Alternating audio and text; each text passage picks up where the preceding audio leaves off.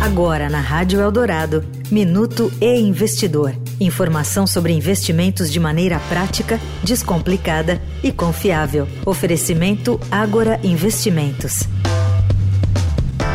A Comissão de Valores Mobiliários, a CVM, adiou a entrada em vigor da Resolução 175, o marco regulatório dos fundos de investimento. Agora, as novas regras passam a valer a partir de 2 de outubro.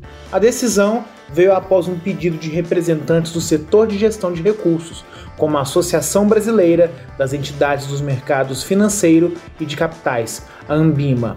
A reforma trará inovações aguardadas pelo mercado, como a limitação de responsabilidade de cada cotista ao valor de suas participações e a aplicação do Instituto da Insolvência Civil aos fundos. Além disso, a mudança traz a possibilidade de patrimônios segregados serem constituídos dentro de um único fundo, abarcando diferentes classes de cotas.